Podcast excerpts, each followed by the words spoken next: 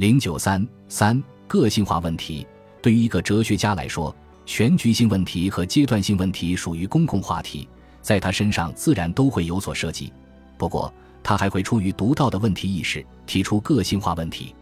正是由于提出这种问题，才使他的哲学思考体现出个性化特征。哲学史上不会有两个完全一样的哲学家，犹如没有两片完全一样的树叶。研究者对某位哲学家做个案研究，要注意捕捉他提出的个性化问题，揭示他的理论特色。在某些哲学史论著中，经常会出现“某某人与某某人一脉相承”的字样，恐怕有忽略哲学家个性之嫌。研究者固然要看到哲学家之间的大同，更要看到大同之中的小异。小异就在于每个哲学家都会提出个性化问题，否则。他就不配称为哲学家，不配被写入哲学史。本书仅以王弼为例，看他怎样提出与众不同的个性化问题。王弼提出的第一个问题是：明教的根基何在？明教是经学、政治、伦理、哲学体系中的核心观念。它的伦理意涵是指纲常伦理之类的道德规范，它的政治意涵是指君主专制主义制度。随着东汉王朝的灭亡。明教陷入了危机，不能发挥范围人心的作用了。怎样挽救明教的危机？怎样使之重新发挥作用？这是王弼所面临的重大理论问题。他必须找到一种有别于经学家的话语方式，找到一种新的哲学思维模式。王弼的哲学思考以明教为逻辑起点，试图为明教何以成立找到理论依据。他不是明教的拆台者。而是明教的补台者，在反省明教失范的原因的时候，王弼认识到明教本身是没有问题的，问题出在经学家们没有找到明教何以成立的根据，只讲到用的层面，没有讲到体的层面。另外，经学家关于明教的论证方式也有问题，那就是完全依赖一套权威主义的话语方式，他们或者仰仗皇帝的权威，运用政权的力量强制人们统一思想。或者借助至高无上的天意压制人们的理性思考，或者在圣人的典籍中寻章择句，以引证代替论证，并没有在人们的内心世界中为明教找到本体论依据。为了给明教找到本体论依据，王弼摆脱了权威主义话语方式的束缚，接受王充的理论思维成果，把目光转向道家的思辨哲学。把自然这一道家的哲学范畴引入明教话语之中，提出明教与自然的关系问题。自然出于老子的名句“道法自然”，王弼把它当作本体论范畴来使用，树立明教出于自然的观点，试图对明教做出本体论证明。他并非全盘接受道家思想，既有所取，也有所舍，跟先秦时期的老庄有很大的不同。例如。老子和庄子都是儒家学说的批评者，而王弼则是明教的维护者。王弼认同明教的伦理意涵，但不认同经学家的解释方式。按照王弼的看法，明教之所以失掉范围人心的效力，导致价值失落，其根本原因在于经学家阐发明教的方法不对头。经学家最大的失误就在于，只把明教看成一种工具。把人看成被这个工具管理约束的对象，在明教面前，作为被管理者的人没有主动选择的余地，只能被动的服从。经学家所阐发的明教，对于被管理者来说，完全是一种外在的约束，没有进入被管理者的内心世界，所以被管理者不可能心甘情愿地接受明教的约束。这种权威主义的阐发方式可以使人口服，但不能使人心服。势必导致信仰危机、规范失效。在王弼看来，经学家们片面地提倡仁义礼智信等伦理规范，只在细微末节上做文章，没有能够从根本上下功夫，没有抓住儒学的精神实质。于是，便是儒学伦理规范流于形式，甚至走向伪善、崇仁义、欲治思维。一些无耻之徒利用明教欺世盗名，冒充贤良。这就不能不败坏儒学的名声。经学家对明教的阐述，只是告诉人们什么是善的行为，并没有告诉人们何为善之所以为善。前一个问题是伦理问题，后一个问题是哲学问题。前一个问题是肢解问题，后一个问题才是根本问题。因此，要使明教真正发挥作用，就不能就事论事，停留在肢节上，而应当从根本入手，加固信仰的根基，把明教变成人们的一种自觉的价值选择。王弼认为，明教的根基就是道家常说的“自然或无”。自然者，无称之言，穷极之词也。自然或无是对世界总体的把握，其中当然也包含着对明教的把握，它才是伦理规范的本体论依据。圣人正是由此出发，才立名分以定尊卑，制定出以三纲五常为基本内容的明教来。换句话说，明教是末，自然才是本。明教本乎自然，出于自然。王弼要求人们从哲学的高度体认本体，提高履行明教规范的自觉性，从而解决儒学遇到的信仰危机。王弼以哲学的方式论证明教的有用性、永恒性和必然性；同经学家以权威主义的方式论证明教的强制性、永恒性和必然性相比，自然要高明得多、深刻得多。王弼认为，只有把明教的有效性建立在自然。自觉的基础上，明教失效的问题才能得到解决。不能像经学家那样，只从用的层面看明教，必须上升到体的高度。明教何以有用？必须由体来担保。这就是王弼的基本思路。他跳出经学的范围，从一个更高的视角，即从本体的视角证明明教的合理性，努力挖掘、提炼儒学的哲理性。力求把儒家的话语同道家的话语结合在一起。王弼还指出，明教的政治意涵也应当建立在本体论的基础之上。他把儒家的尊君原则同道家的无为原则结合起来，提出直义统众的观点，用以证明设置明教的必要性。他指出，统辖主宰万物的本体不是众，而是寡；不是多，而是一。夫众不能治众。治众者之寡也，夫少者多之所专也，寡者众之所宗也。在他看来，这种以寡治众或以一治多的观点，既见于《周易》，又见于《老子》。他以《老子》中“三十弗共一毂”的论断为例证，说明这一原则的必要性。古所以能经三十辐者无也，以其无能受物之故，故能以寡统众也。车轱辘的三十根辐条之所以形成一个整体，是因为轱辘中间的轴眼在起作用。既然以寡制众是世界上的普遍规律，当然亦应当成为治理国家的最高原则。在王弼看来，以寡制众是儒道两家一致的见解。然而对此见解的阐发，儒家比道家更深刻。他在注释《论语》中一以贯之一句时说：“冠犹同也，譬由以君御民。”直以统众之道也。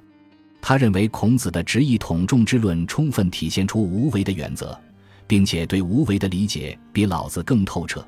圣人体无，无又不可言必既有。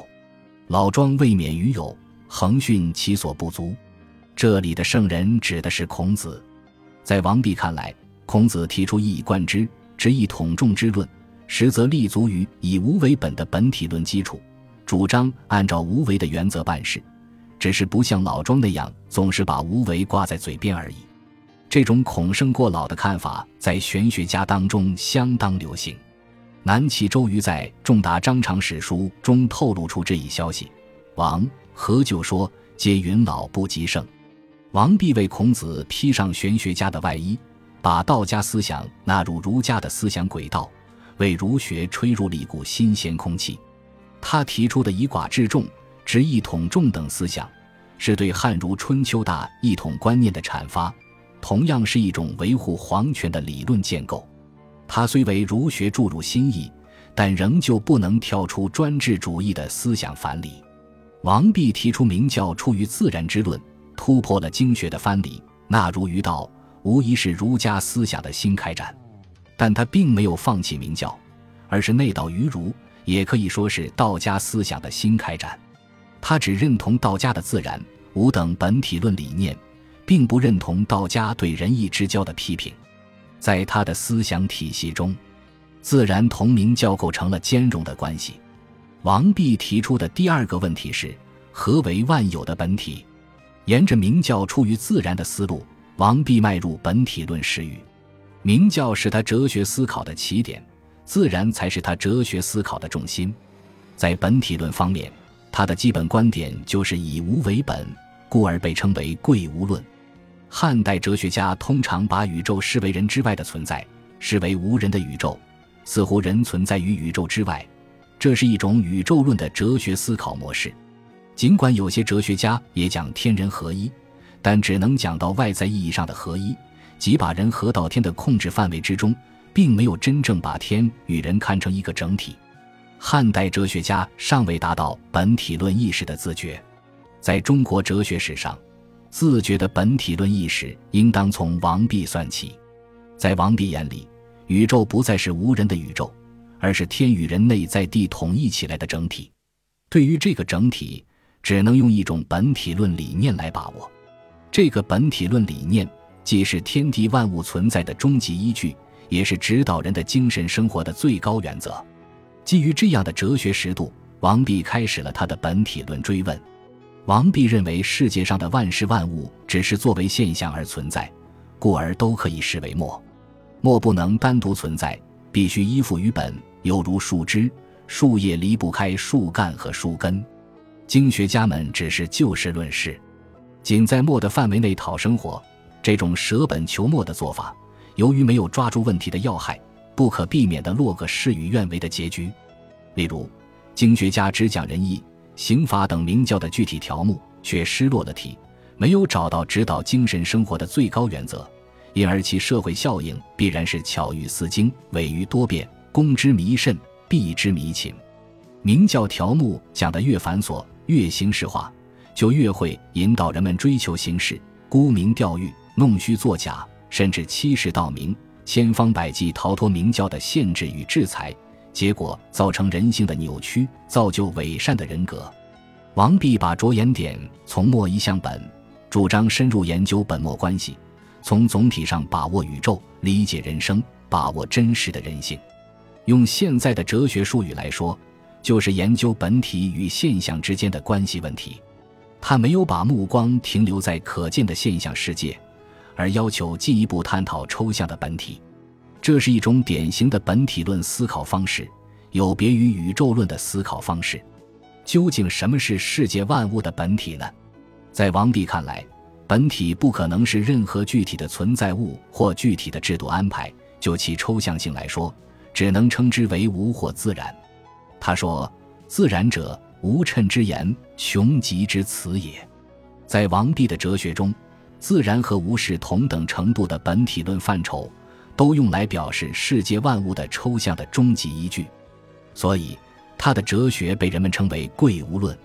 贵无论的核心论点是：天下万物皆以有为生，有之为始，以无为本，将欲全有，必反于无。这句话的意思是说，世界万物作为具体存在的东西，并不是自己规定自己，而是被无这个本体所规定的。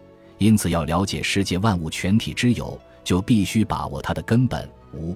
在天地万物之中，任何具体物之有都是有限的，此物不是彼物，事物之间有明确的界限。然而，各种事物之间又是相互联系着的，此物有可能转化为彼物。万事万物构成一个有机的整体，显示出发展的无限性。此物转化为彼物的原因，不能在此物自身中得到解释。必须追溯到终极的本体，这个本体不是任何具体的存在物，必须是抽象的，必须是无限的。从这种推论中，王弼得出以无为本的结论。他所说的“无”有无限的意思，在他看来，有限的现象世界只能通过无限的本体得到哲学解释。无作为本体，把此物与彼物沟通了，为事物的相互转化提供了哲学依据。为宇宙万物的多样性提供了哲学依据，为宇宙发展的无限性提供了哲学依据。在王弼那里，本体既有存在的意涵，也有价值的意涵。他认为，自然或无不仅是世界万物的终极依据，同时也是生活世界的终极依据，尤其是明教的终极依据。道不为自然，乃得其性。依据《贵无论》，王弼对设置明教的必要性做出了本体论证明。他认为，明教的伦理规范作为应然，其正当性来自作为自然的本体。顺自然而行，不造不实，因物自然，不设不施。圣人正是根据自然本体，立名分以定尊卑，制定出规范人们行为的伦理纲常。明教出于自然，本于自然。执政者运用纲常明教来治理人民，必须遵循自然原则，把明教与自然统一起来。只有这样，明教的作用才能真正显示出来、发挥出来。对于明教的接受者来说，只有从本体论的意义上认同明教的正当性，才不会把明教视为异己的约束力，才会真诚地、自觉地接受仁义礼法的规范，才不至于使明教流于伪善。王弼没有把明教视为一己的力量，视为压制人性的力量，而要求人们真心诚意、自觉自愿地接受儒家伦理规范的约束，便他律为自律，希望以此解决明教流于伪善的问题。王弼提出的第三个问题是：人如何把握本体？他找到的方法就是得意妄想。这既是他在易学研究方面提出的新理论，也是他的本体论理念在思想方法层面的贯彻。他认为，解义的重要原则就是得意而妄想，不可拘泥于言或想。至于最根本的义，则是以无为本的哲学理念。对此理念的把握。必须超越言和相的局限性，诉诸理性直觉。在《周易略历冥想篇》中，王弼对言、象、以三者的关系做了这样的说明：夫象者，出意者也；言者，明相者也。今一莫若象，今象莫若言。言生于相，故可循言以观相；相生于意，故可循相以观意。意以相尽，相以言著。故言者所以明相。得相而忘言，相者所以存义；得意而忘相，有体者所以在兔，得兔而忘体；权者所以在于得鱼而忘权。然则忘相者，乃得意者也；妄言者，乃得象者也。得意在妄象，得象在妄言。在这段话里，言是指《周易》中的卦爻辞，这是易的文字表述；象是指每一卦由阴阳两爻构成的卦象。如震卦的卦象有如养鱼，即开口向上的器皿，这是义的符号表现。义有两种含义：一是指言和相传输的道理，即《周易》作者的本意；二是指解义者的领悟及他的所得之意。王弼不否认本意可以通过言和相表达出来，意以象进，相以言著，但三者毕竟不是一回事。相比较接近于本意，然而并不是本意的充分表现。二者之间存在着一定的差别。至于言，作为象的文字表述，也不能充分表述象的意涵。言不能直接表述本意，必须以象为中介，因而言同本意之间的差别会更大。解义者读义的目的在于得意，而不在于文本上的词句或符号。解义者固然不能不借助于文本上的言和象，不过他若仅仅拘泥于此。也并不能达到得意的目的。解义者得意，并不是简单的再现作者的本意，而是对作者的本意做出创造性诠释。王弼不认为有所谓一成不变的原意，反对把义理看成死板的教条。换句话说，所得之意其实就是解义者自己的思想，就是解义者与作者之间的思想沟通。在这种沟通中，解义者处在主动的位置。因为他是有思想创造力的人，作者处在被动的位置，因为他不再具有思想创造力，他只提供思想材料，不能提供思想。作者提供的思想材料只能在文本中寻找，但文本不等于思想材料。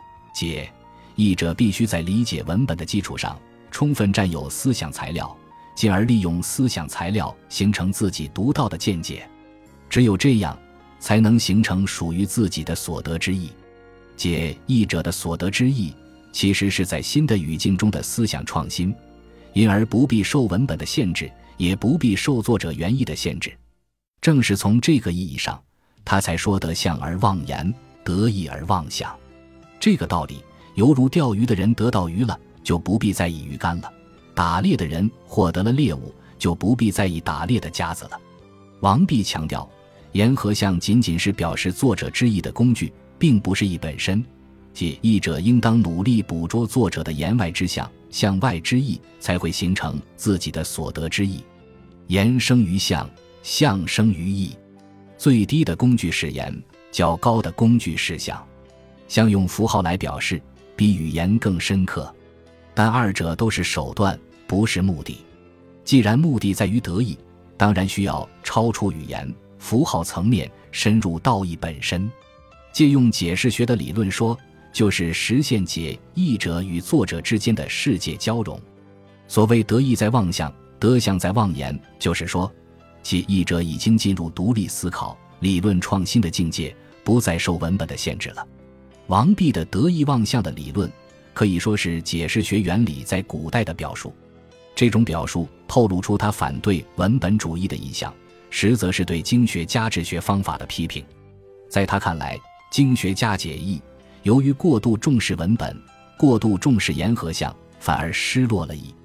他鼓励解译者独立思考、大胆创新，开启了易学研究中的易理学派。王弼特别重视易的抽象性，表现出很高的抽象思维能力。